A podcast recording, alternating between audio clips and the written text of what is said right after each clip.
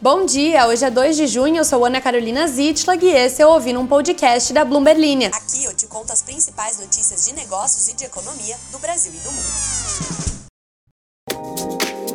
Bom dia! Chegou ela, a tão esperada sexta-feira, e para mim com um gostinho especial, chamado férias. Que coisa maravilhosa! Na semana que vem eu não estarei por aqui apresentando o podcast, mas o time incrível da Bloomberg Linha vai tomar conta disso por mim. Espero que vocês não morram de saudades.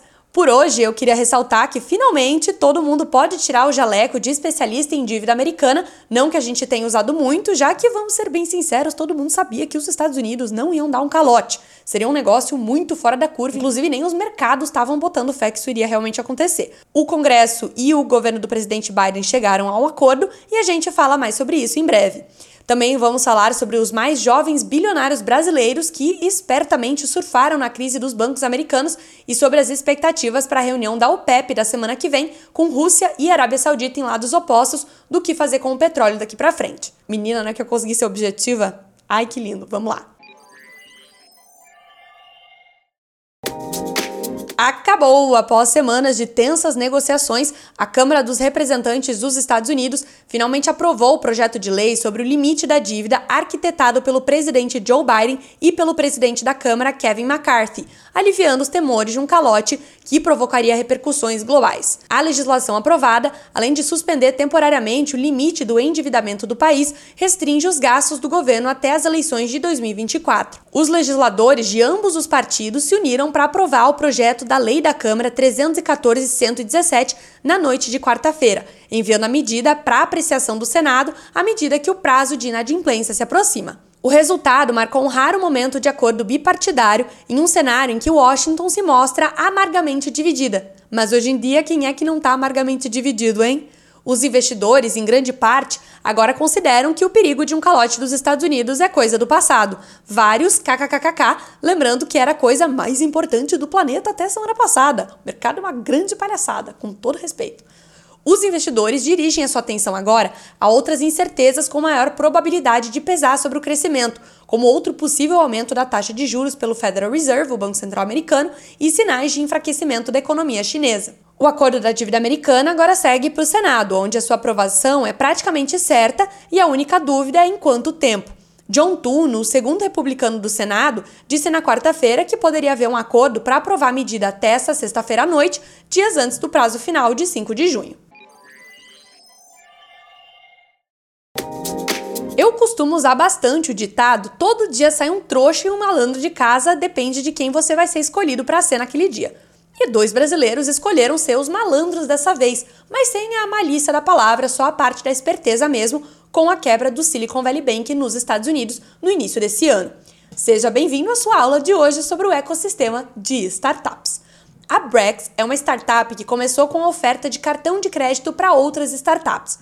Foi cofundada no Vale do Silício pelos empreendedores brasileiros Henrique Dubugras e Pedro Franceschi em janeiro de 2017.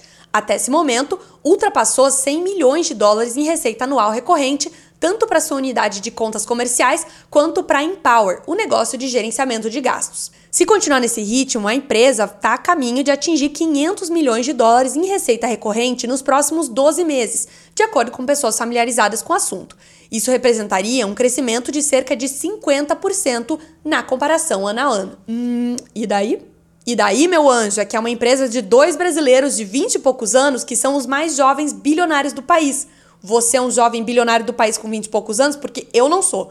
Para efeito de ordem de grandeza, mas sem comparação direta por se tratar de modelos de negócios diferentes, o banco Stone teve receita anual de cerca de 430 milhões de dólares no ano do seu IPO na Nasdaq em outubro de 2018, com valuation de 6,6 bilhões de dólares a startup dos caras, dos brasileiros, vai chegar a receita de 500 milhões de dólares, mais do que a da Stone, no ano do IPO dela. Um representante da Brex se recusou a comentar com a Bloomberg News sobre as projeções gerais de receita. A empresa foi avaliada pela última vez em 12,3 bilhões de dólares em uma rodada de financiamento no ano passado, de acordo com o provedor de dados para startups PitchBook. Franceschi e Dubugras começaram a parceria em 2013, quando fundaram a startup de pagamentos Pagar.me, com ferramentas para ajudar comerciantes a aceitarem pagamentos online. O negócio deu tão certo que a startup acabou sendo vendida para a Stone, que eu acabei de comentar.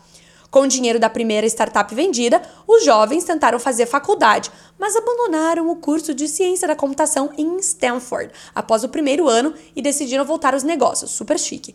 Em 2017, eles criaram a Brex.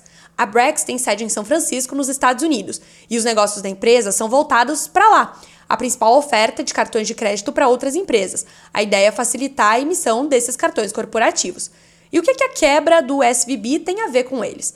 O SVB foi o caminho tradicional por meio do qual startups brasileiras recebiam seus investimentos de fundos de venture capital, que são os fundos que geralmente vêm de fora para investir nessas empresas pequenas aqui no Brasil.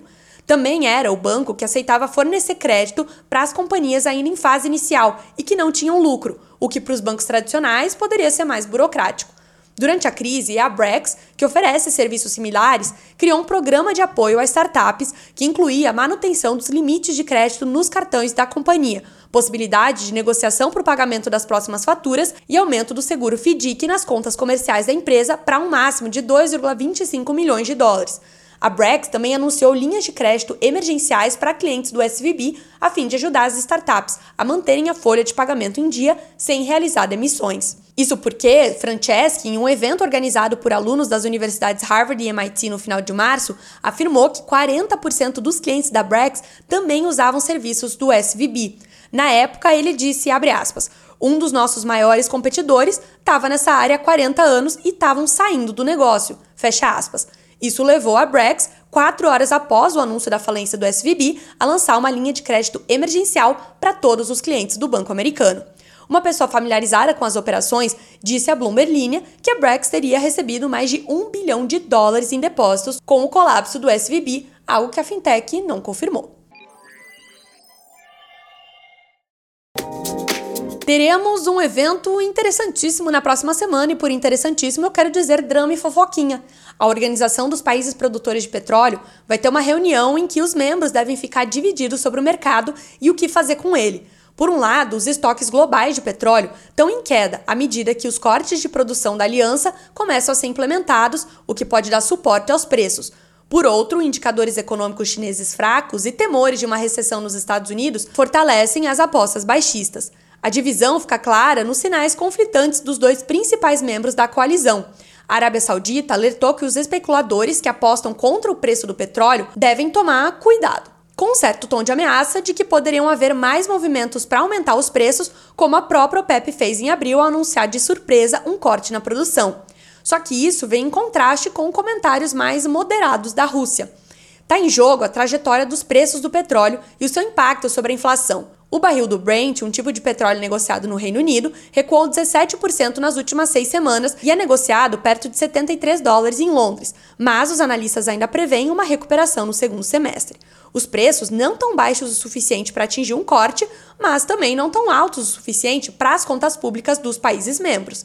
As 23 nações do grupo se reúnem em Viena no dia 4 de junho. Os cortes de abril, que vão ser mantidos o ano inteiro, devem ser suficientes para diminuir os estoques globais de forma significativa à medida que o consumo aumenta na China.